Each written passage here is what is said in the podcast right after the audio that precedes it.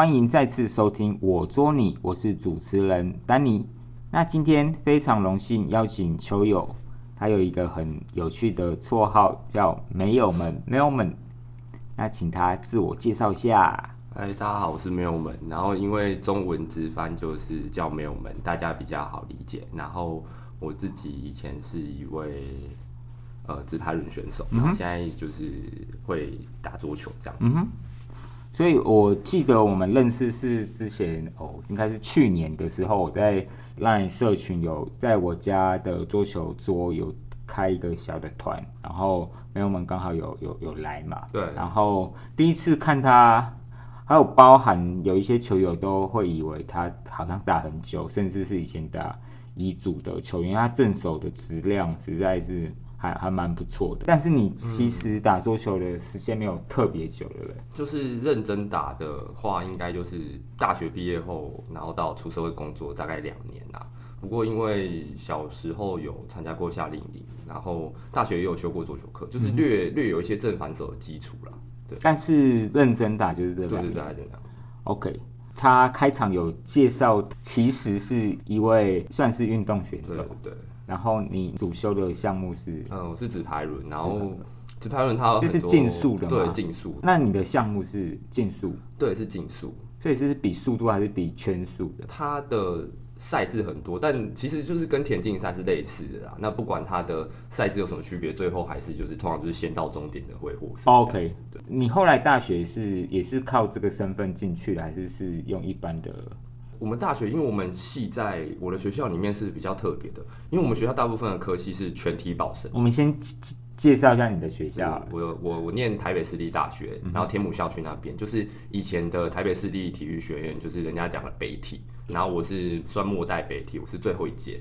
就是我大一的时候还是北京入学的，升格嘛，就是就是合并啊，对对对。里面的话，大部分的科系都是提保生啊，就是你必须靠独招，或者是你有非常好的成绩。比如说我们学校现在最有名的学生应该是戴志颖，嗯哼，对，那他就是很明显他有国手资历，然后用这个成绩来进来学校。那我们科系比较特别，它是有分两种，一种是纯学测的一般生。就是休选运动管理。对对对对，他就是一般生，然后就是进来跟大家一样用学车啊，然后或者是只考分法这种。那另外一种是也是靠运动成绩的，就是有分两类，我们运动专长生跟一般。那你是一般生还是运动生？我是算一般生，我的甄审资料里面会把我直排轮成绩变成是一个，所以你是算是甄甄甄选，算甄甄对，那时候是甄选。那因为像我们溜冰这个项目有分两种，一种是以前的国手他直接进来。十八轻的那种国手，他就直接进来，因为靠国手成绩。那我是因为我大概练到高一就停了，那我大概是用高一那时候的成绩当加分，再加上自己的学测成绩，然后面试啊，然后进来。嗯哼，了解。你的同学是有一般，就是混着有一般生和，所以有也还是有一些运动怪物嘛？我觉得反正我们的一一般生比专长生还要更运动怪物，因为什么？专长生，因为我们系收的啦，这是单纯讲我们系，我们系收的是一些休闲运动，什么大家没听过木球啊、法式滚球，对，缓慢，对，很缓慢，很休闲那种运动。国外是给退休老年人的，对，我知道。走在路上，你不会觉得他是运动选手。像我们有个木球的同学，他可以一百多公斤，你不觉得他运动可以？反正打木球就跟高尔夫很类似嘛，就就用手，对啊，用手啊，对。那一般生反而会有一些，比如说，丹尼有在看 HBO 嘛？那 HBO 每年可能你只看得到那十二个报名的，可他其实不会只收十二个嘛，对啊，每一届都有很多。那那些二队或三队的人，他会来念我们可惜。那那些是真的运动上就反而更厉害，这样。跟我们这种凡夫俗子比起来，就是所谓的运动怪物。对。那其实他呃，没有我们刚刚有说过，他其实以前就也有接触过桌球这样训练营啦。对对对。然后那。弟弟其实也是运动选手嘛，对，然后他其实算双修，对不对？他同时是可以教桌球跟直排。OK，就你以前有就是直排轮在高一前都有专业的运动训练，然后还有你现在也有就是接触桌球，甚至有在外面上课嘛？那你觉得这两个运动的训练上，你自己觉得有什么相同或相差别的地方吗？我觉得自己最大的体会就是像现在。我大概这个球里嘛，可能会接触到很多不同球友。他们在教我做球的时候，让我觉得跟直盘最接近的是重心的部分。就是重心在转比。较有一个转移和需要降低嘛，对不对对，这这两件事是最相同，但训练方法因为不太一样嘛，但是我觉得这两个是非常接近。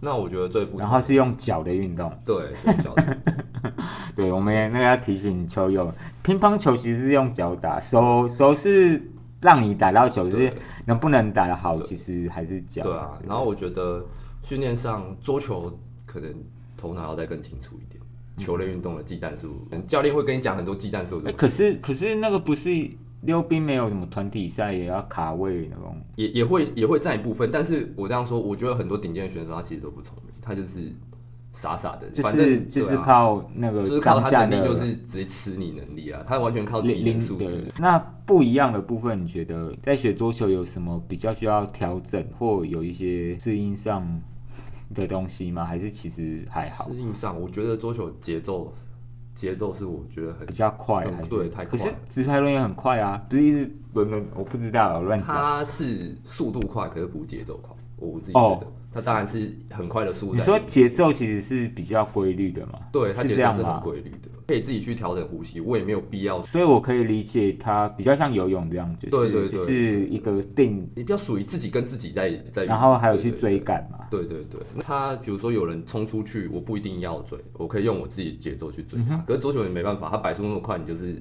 要跟上，不然你就是被吃，不然你就是退台这样。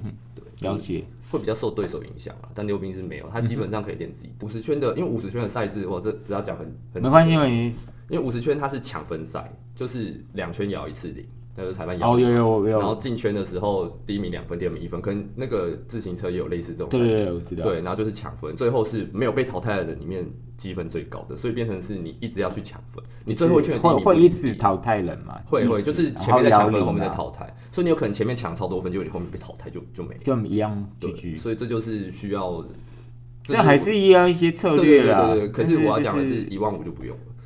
就是所以你是一万五体能怪，是不是一万五是没有什么策略？反正你不要死就好了，然后 后面淘汰，但你不要死。哦那你是以你你主攻是我，是一千跟一万，所以一万五，你不是，所以你要表达你不是体能怪对对，我不是，我没有我没有那种。那可是他跟我们比起来还是体能怪物。会问一下，像你有打桌球，会像胶皮就是一个消耗品嘛？对，啊，有人会觉得桌球花费不少，不过据你所称，其实直拍轮还便宜啦，其实更可怕，对不对？对啊要跟我们分享一下。我觉得桌球这种东西还是牵扯到台湾人自己认为自己要花多少钱在运动上。很多人认为运动就是免费的啊，像上健身房也是啊，为什么要花钱运动？所以他会觉得说不没有看没有，看没要钱没有不应？该花那么多钱在运动价值观价值观的不同。对，那我觉得直排轮是因为你赶快跟我们讲一下 直排轮多少 是花多少，是不是都可以买那个特助了？那个特助 要爆的一双鞋都不知道。它应该有分等级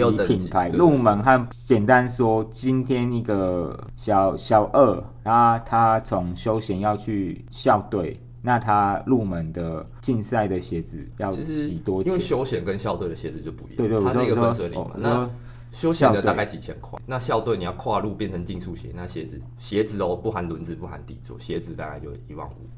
哎，然后所以鞋子没有怎么样，基本上不会坏吗？还是还因为你脚会长大，那鞋子会我们一开始会买公模鞋啊，就是尺寸的。那你脚会长大，你就要换鞋。那基本上就是小孩子，我我记得我小时候大概是一两年换一双，可能一年也可能两年。那也还蛮节省的啊、对，然后后来会变成脚模鞋，我们会去灌脚模，用自己的脚的模，然后去做出合适的鞋子。那脚模鞋那种手手工的东西就更贵对，那大概可能三万五，差不多的，对，就是鞋体，鞋体要3万五修啊，那然后呢？然后底座的话，底座就是那个轮子跟鞋子中间有一个刀座，对知道那，个刀座大概也是可能八九千、一万到两万。可是那是会消耗，对不对？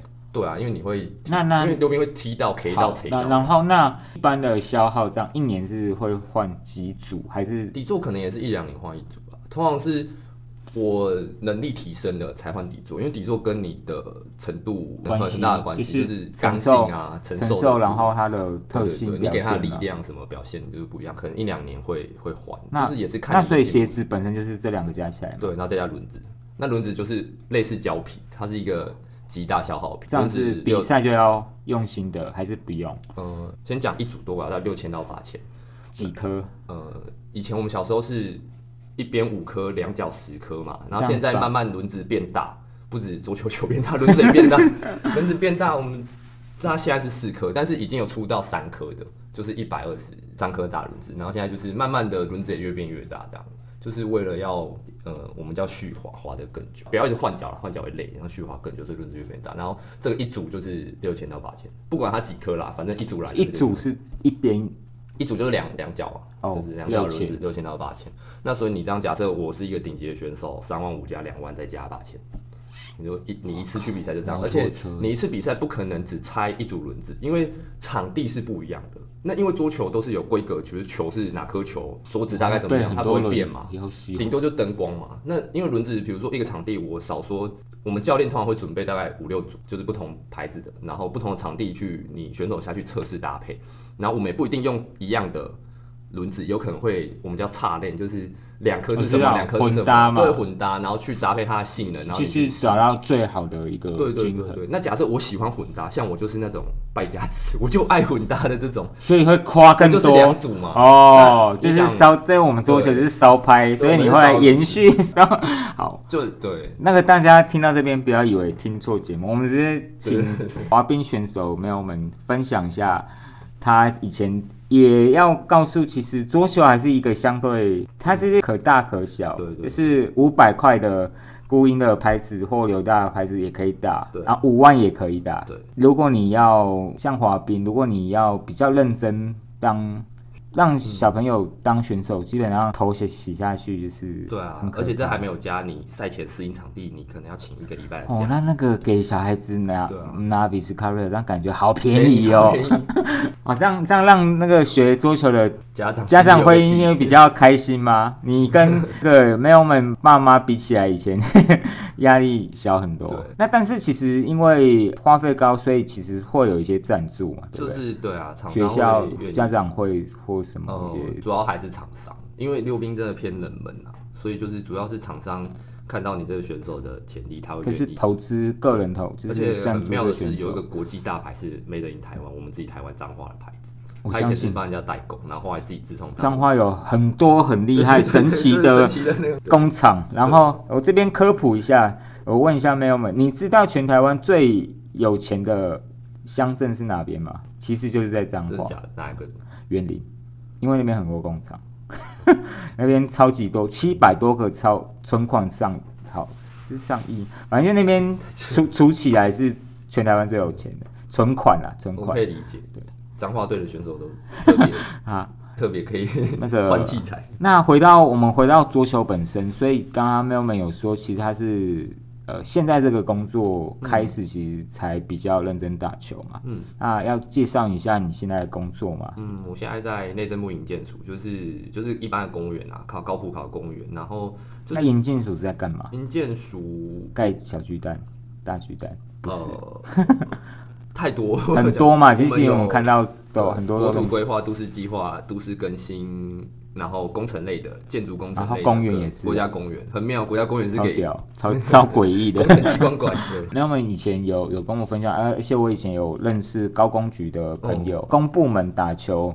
的风气算是蛮盛行的。嗯那那个营建署也是吗？对，就是我们球队人数很多啦，有有大概二十个。将近二十，男女生二十，然后基本上公部门，据我所知，不止我们，很多人都是因为休息一个半小时嘛，那你就吃饭半个小时之后，你中午还有一个小时，就是大家会通常会有就不知道干嘛礼堂球桌，然后就会去打球。就是因为场地太豪华，所以不知道。然后他们那个场地，高工局和那个那个营建署，哦，那个真的是蛮蛮蛮好的，消防署，更好哦！不要再跟消防署感觉是饭店的太夸的桌张子那种。朋友们偶尔在星期三也会帮他的社团朋友找。哦对，如果大家有参加台北的这打球的社团，如果看到，那么他开的能打的数量不多，但如果有看到，都欢迎去。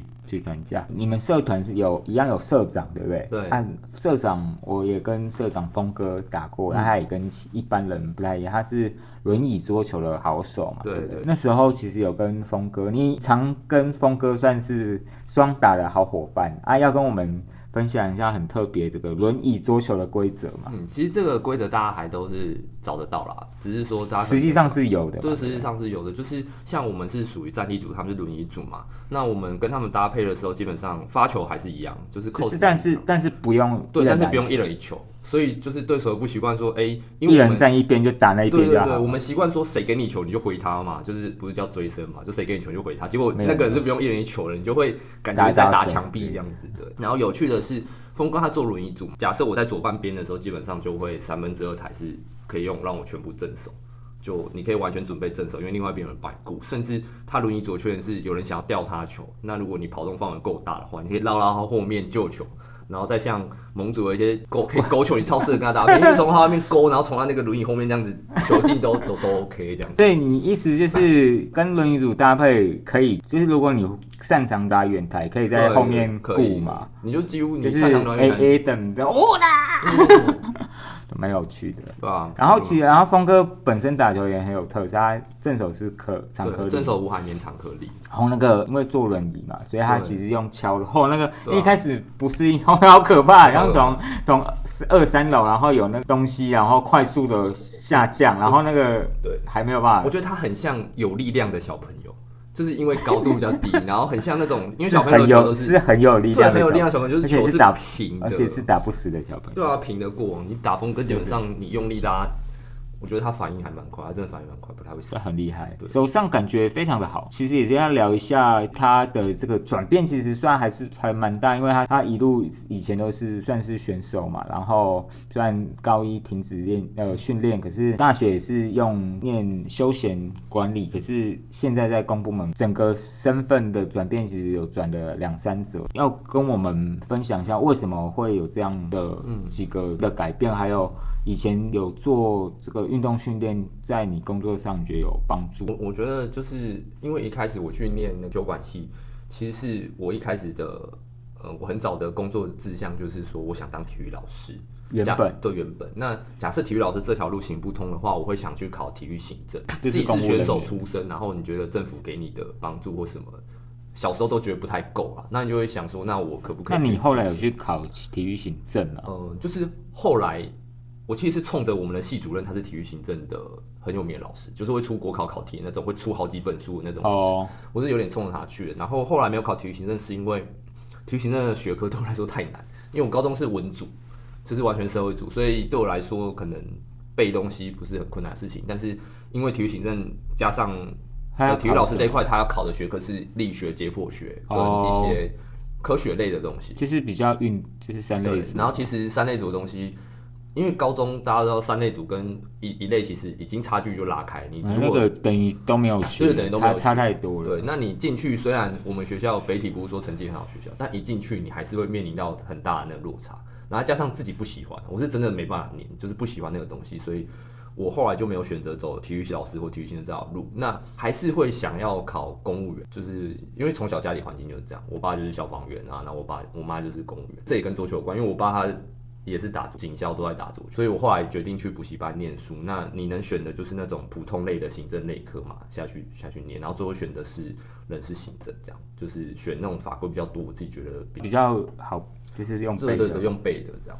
哦，原来高中是一般生后，其实是要本来是要去当体育其实我。高练到高一，就是因为我原本我成绩有一定的程度啦，就是对，所以那时候是有想要念书，对，但后来跑去打那个乙组的篮球跟排球队，对我我后来有打乙组的篮球跟排球，因为我觉得很妙，就是溜冰太冷门了，虽然我有甲组选手成绩，可是都不会被纳进去那种，所以这样反而没有太就没有框到这一太太大的加分嘛，就是因为台湾就是也要分那个体育署，就是对对对对，就有我这样的选手，他像我学长乙组排球队的学长，他国中以前都是甲组强到爆，他的同学学长学弟都是国手，可是因为他高中念了建中，然后建中打乙组，就后来他就一路打乙组的球队，就会变成说，其实跟真的一般生就会有 落差嘛，对，还是那你觉得以前这样训练接触过比较规律的训练，对于工作或之前准备考试有帮助吗？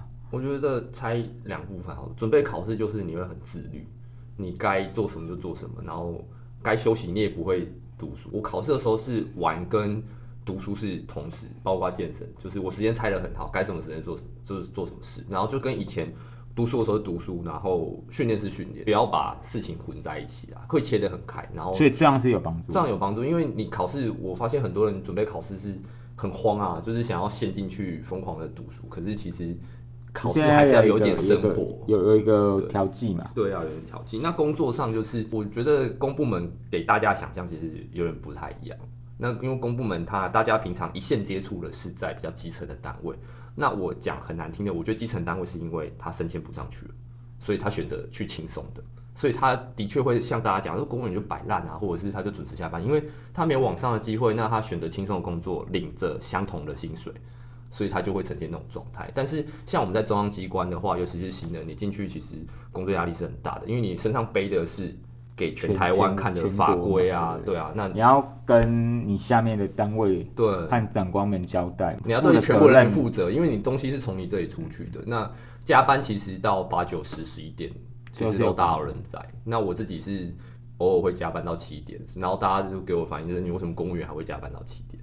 之前运动的关系，我觉得我对这个容忍度是很高，就是你容忍挫折的那个程度是很高的。因为其实我们有已经有同仁就是忧郁症就辞职，因为忧郁症辞职，因为工作然后忧郁症然后辞职。就是可能大家觉得很荒谬，就是公务员明明没有外面那么业绩压力那么大，可是其实还有一个，我觉得公部门压力，来自另外一个部分，是你没办法承受你必须要对别人负责的压力，因为你在外面业绩不好，那是你对自己，就是你不能加薪而且那个对不是说能转换就转换，对是他，必须对别人负责而。且你考进去就是你你也不能不太可能说换就换，对啊，对啊，所以就被逼了忧郁症或怎么样。但至少我觉得在运动上，包括现在我们为什么都固定中午要打球，其实有很多时候对是属于。了解。另外就是回到用品，也跟我们本 本节目比较有直接，就是你在这一年多，其实不除了打球也，也接触很多拍子和胶皮，你算接触了量和换的频率也算蛮高的。然后那可以分享为什么换的这这些嗯契机，还有你一开始是一开始是使用是什么球拍什么皮，然后中间有用过什么球拍什么皮。啊，现在用什么球拍什么皮？一开始打的是 Donic 包姆精神套，哦，就是呃平价版波金有平价版铂金，然后好打吗？因为昨天我看那企鹅它，其实我觉得可以，可以，其实是不讲求力量的话，因为力量可能打进去这需要自己发力啊。对对就是但是一，所以我可以这样，如果你一开始初学或者从臀部转然后你不需你你还不太能适应很暴力的探险拍，这个是一个我觉得平价而且嗯比较好控制的选择。对啊，然后其实一千多块，然后之前都一直在降价，而且好像听说没有产，就是它停产的，可能有慢，但是停产的，所以不会啦，长城还有就是长城的应该还好 A 赏我们那，但是它之前那个新春有特价，它应该要回到原本的价格，可是没有很贵还是，以前。非常平时的价格。我一开始那皮呢？皮，我一开始其实是跟大家相反，我正手是软的，用比较软 F two，反手反而是比较硬的。那时候好像是用为什么？Barracuda，因为跟保罗库达是可以打反手，因为其实那对但是个蛮多选手自己的比较上的话，其实 F 相是比较软的嘛。对，那因为一开始我说之前有上过一些课，有一点点基础，有这样的基础会觉得反手比较稳定。当你都不发力的时候，你可能会觉得反手推永远会比碰碰会进。对，因为正手不知道，我就跟大家相反，好像大家都是从正手开始入门。可是我记得小时候教练教我是从反手开始教，先反手再正手，然后我就因为这样，所以我认为我反手好像比正手稳定，所以一开始是变成是，而且正手什么都不会。那个小时候学到切戳下旋球，但没有教练没有教我拉下旋球，就只教到发下旋跟戳下旋就没了，所以我也不会拉球。那不会拉球的状况下，你要去打就只能用比较软的皮，然后可能试着把它拉起来。就以前的动动正手动的不太好这样。然后但是现在很好。后来第二支是那个陈建安的 T 八帮他出 CCA，呃不是是那卡崩那一支，Ultimate，对它它的好像不过那个听说面材是零八，然后暴力的纤维是 KL，好控制吗？因为零八所以持球，所以我觉得还好哦啊。因为后来又打蝴蝶，所以我觉得跟蝴蝶比那一支算，那为什么选择这只？这因为我那蛮喜欢特别的，陈建安，没有为什么，这还是比较。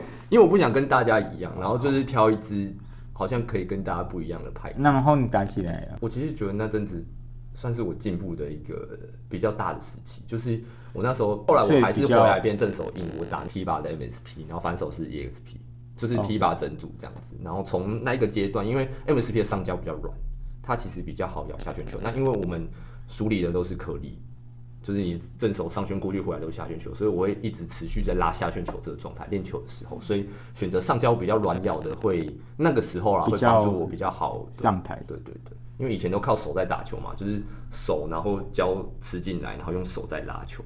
嗯哼之后是多久又换了？然后为什么会换？其实我第一年就这样两只就过了，然后第二年才是我开始 狂烧的。对，因为后来打了讯息弗雷塔斯 LC 那一只，那为什么会选这只？因为那时候我想要试试看蝴蝶牌子，大家都说好打，嘛，在网络上看。但是你你还是选了一个冷门，对就是 LC，因为它是零八面材，因为我觉得扣头我可能不行，所以我还是先从所以所以简单说，你会用你之前打，然后会，慢慢调整。然后你会根据木头的特性，对对对做一些选择判。这其实也是跟一些球友做分享，其实不一定一定要认那些牌子。如果你真的记不起来，你可以他你去登记还是哪些，嗯其实都上面都会有一些结构然后要告诉你面材是什么。然后如果你忘记，你其实可以去找面材当它因为它有分面材、立材、大蕊。嗯，这几个，然后有有没有搭加铅、碳纤，它都会有一些不同的加成。那你可以根据你自己，就像朋友们刚刚说，他不同时期其实他需要感觉不一样，所以他就会根据他所需要不一样去挑选不一样的结构，是这样吗？不对对对。然后后来迈向了一个，后来打了疯狂比斯卡瑞亚嘛，然后疯狂的它的同样结构，我除了金哎金标后来打了吕教练的，那我升龙章没打过，就是连全松平松平健太啊，然后什么林高远啊、张 A 波 A 什么全部全部打过，就是为了想要找到自己认为适合自己的的。那你有觉得？后来发现没有，所以你觉得太弹了，太硬是不是？太弹，然后因为以前我的动作很大，打双打出身，然后慢慢开始学习单打的时候，我发现我自己的动作太大了。你打扣头面才出球太快，你根本那 L C 又脆，扣头加 L C 就是脆嘛，然后正手完全不行。因为其实我以前反手不太用，因为基本上体能好啊，然后后来正手稍微练起来之后，基本上就是全台拼正手啊，反正就年轻用硬拼的这样，然后全部都要侧身或者怎么样。然后后来发现那个侧嗯正手出球太快，我我咬不住。然后后来我烧完这一系列之后换了四五，斯蒂亚四五，就是相对没那么没暴力的碳纤就是派嘛，收回来就，是四五一四五二四五四五是比较温和的，对温和的。然后我然后中间还有碳素机源啊，就是 ALC 碳素机源。有点有点落差中。中中间突然插了一个碳素机源，然后后来变四五这样，对，然后从四五之后就是杰瑞嘛，我去杰瑞定制了，我想说杰瑞试试看对，试试看然后后来你也有做一支比较特别，也可以跟大家分享是 ALC X，X，跟我们解释一下 X 在那边的定义意思是它 ALC X 应该是指它其中有面向有，对对对少了卡泵，就是一般是 A A L C C 代表是卡泵碳嘛，对对然后那其中它一个我忘记指还是 S 轴 S 轴把那抽掉抽掉，就是 A 只有 A L 只有碳纤的部分，大下来的感觉是相对比较持球嘛，对？它会有一瞬间停球。停球。我不确，因为我我我认为的持球其实是像会在拍子上有一个滑动还是怎么样，会会吃进去的那种。那它其实不是那种吃进去，但是它会有一拍顿点。哦，对，那个顿点是在 LC 系列里面，我觉得会蛮特别帮助控。学习打正手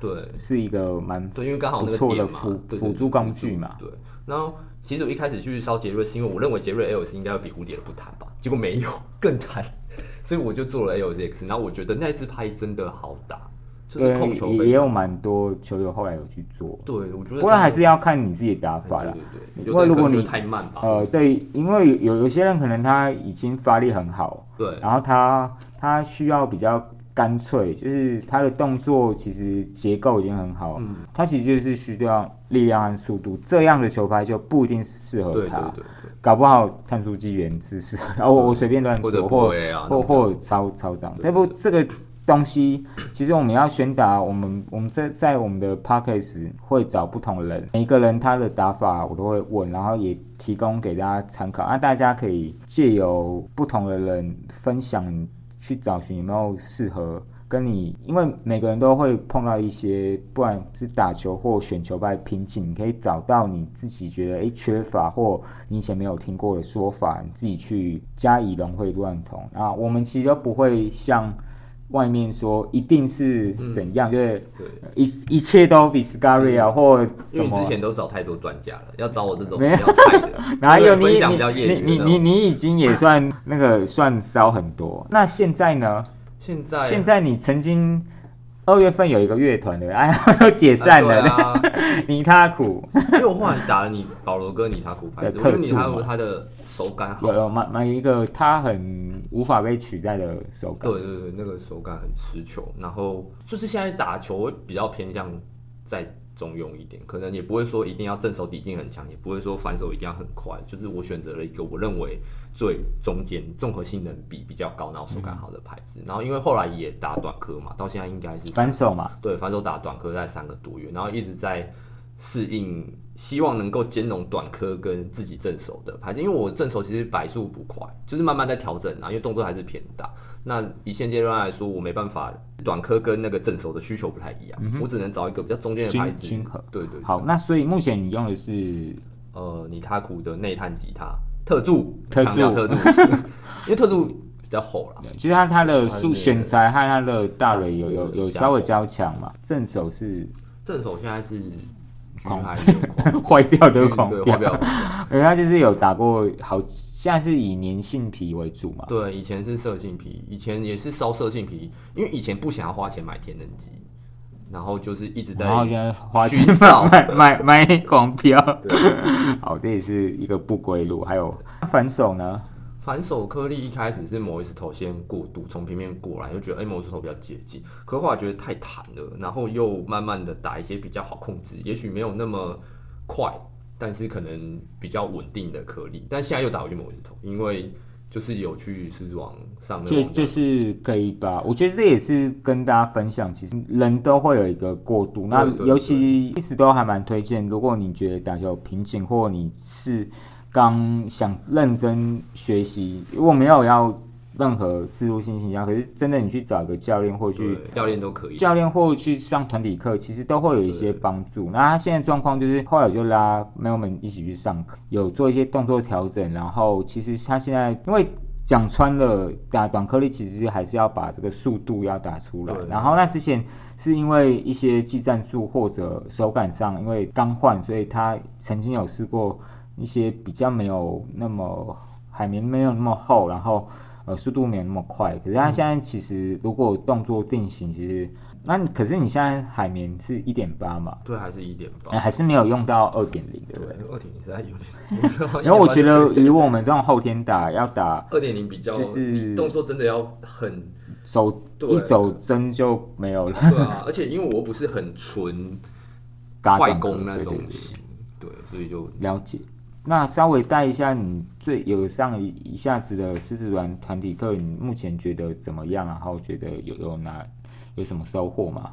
我觉得这这算 帮他们没有，因为我个人觉得王教练其实我因为我们署里也会请教练，本身也会接触一些教练，就是可能有上过状况不太一样。对，然后之前也上过别的教练课，那他的部分，我觉得王教练是。让我觉得比较精确，我觉得这很重要。就是你讲话我听得懂，因为有些教练他很会打，可是他真的讲话会让你很模糊，不知道他到底在讲哪一个时间点哪一个。王王教练就是他其实，因为他他教的人的范围有点广，就是他从小学到老年人或到成人年学球，所以他可以用。蛮多样化语言，让人家听得懂啊！我觉得这个其实蛮重要。然后另另外一个，它其实会，我觉得另外一个蛮重要的是，它会给你真实的反馈，他会告诉你哪里做不好或做得好，但他不会很，因为成年人其实要改动作，我跟我们鼓励，其实成年人是理解力好，可是我们因为动作关系，我们需要比较长的去让他消化或记忆动作，可是他会希望至少你当下知道。他会反复跟你确认你知道为什么你这一球会失误了，你先理解这样，才有那你手上慢慢，你的脑筋至少至少是认知是正确的，你之后像有些小朋友是相反，他其实是会打，可是他其实讲不出来。他只是就是面对他就有办法打对，他其实他不知道为什么对。要这样打。然，后我觉得王教练最大的重点是他以前打颗粒，哦。就是他对对我而言，他讲出来的话，你你这个教练你你懂颗粒，跟你自己是打颗粒，我觉得是两件事情。嗯。所以他讲讲出来，因为他自己打颗粒，所以我才会说他讲的很精确，是因为别的教练他可能知道短颗怎么打，他也有选手是短颗，可是他可能自己从小都是平面，跟你自己真的打过颗粒，我觉得王教练的那个是比较有对对有有对。对，差别的嘛。OK，那另外就是我们像我们录音的现在是星期六，十个小时前还在打桌球，因为我们过年后我们就有帮一个球馆南门桌球，号称台北是最老的球馆，在礼拜五晚上会在 F 呃 Line 会做一些纠团打球，然后那一你你就住旁边嘛，对不对对？然后号称走路十五秒，除了你我们纠团长，你还会带一下你的那个心爱的狗女儿，她叫什么名字？她叫 Davy，Davy 啊，不能叫茶米对不因为他？听不懂。还讲得力，对然后她是柯基嘛。对，有尾巴的柯基，礼礼拜五，如果你没有要打球，要专门看狗也是可以。然后欢迎拍打喂食，然后但是他会很激动，假装 生气。对，很好笑。好，那最后在结束访问之前，通常都会问一个很刁钻的问题，忠实听众都知道。请问 最后桌球对你来说是什么？或者你要把它扩大为运动对你来说是什么也也可以。我我觉得每每个时期啊，都会有运动，其实是我的生活重心。包括我以前打大学打乙组排球的时候，那时候是我是那种休息的时间也在看球赛影片，然后调整自己动作，然后是很疯狂的那种人。呃人家打排球，对对对，没有 没有，你还说对哦，啊，就是那种哦都会看。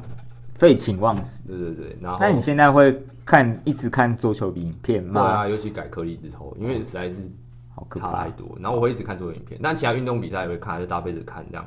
然后我觉得运动其实是自己的生活中心，不管哪个时期都是。然后也是自己舒压一个管道，因为我其实是一个蛮无趣的人，就是我生活中是没有电动跟呃其他的休闲嗜好，大概就是运动，陪太太出去逛街，就这样子。所以我觉得。